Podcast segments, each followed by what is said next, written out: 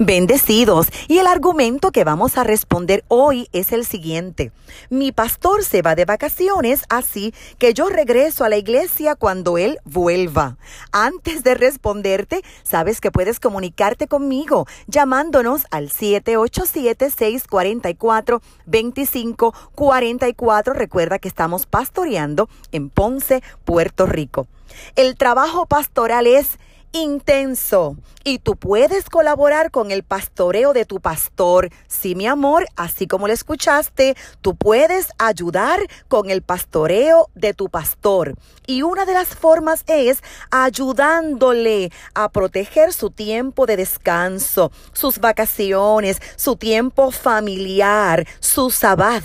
En el ministerio, el pastor trata de gestionar su propia agenda con sus propias fuerzas y regularmente los pastores caen en uno de dos extremos, o la dejadez o el trabajo excesivo. Y la mayoría opta por el trabajo excesivo y se sobrecarga. Y una carga adicional es pensar que no puede irse de vacaciones porque la congregación se ausentará. Es decir, que si el pastor no está, Tú no te congregas, no adoras, no diezmas, no ofrendas y esto ni es sabio ni es justo. Usted puede hacer mucho para que su pastor no sufra del síndrome del pequeño Mesías. Esto es creer que todo gira alrededor de él, que todo depende de él, que todo depende de sus fuerzas, que él tiene que estar presente en todo y que si él no está, las cosas no funcionan. Así que ayúdele a descansar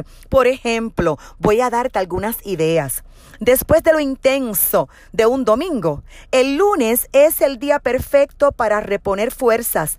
No lo llame a menos que sea un tema de vida o muerte más allá de respetar su descanso, usted puede hacer muchas otras cosas. Por ejemplo, ayúdele con sus hijos. Sí, a veces los pastores descuidan los discípulos más cercanos, que son sus hijos. Por eso, tristemente, muchos hijos de pastores hoy están apartados de Dios y de la iglesia. Y muchas veces no es precisamente la negligencia del pastor, sino la familiaridad, porque los oídos de los hijos escuchan la misma voz en casa que en el púlpito. Y si el pastor te ayuda con tus hijos, ¿qué te parece si tú lo ayudas con los suyos? Así que no te ausentes, confía en aquellos en quienes tu pastor confía. Cada congregación tiene líderes y el principio de Jetro es necesario para que el pastor no se agote. Lee Éxodo capítulo 18. Este principio es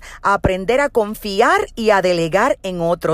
Y si usted se enoja cuando su pastor no está, se va de vacaciones y el pastor envía a otro, usted no está honrando a su pastor ni a este principio de la palabra. Así que la próxima vez que su, su pastor se vaya de vacaciones, ore por él, dígale que descanse y que cuente con usted póngase a su servicio porque las vacaciones también son bíblicas. Es necesario el descanso.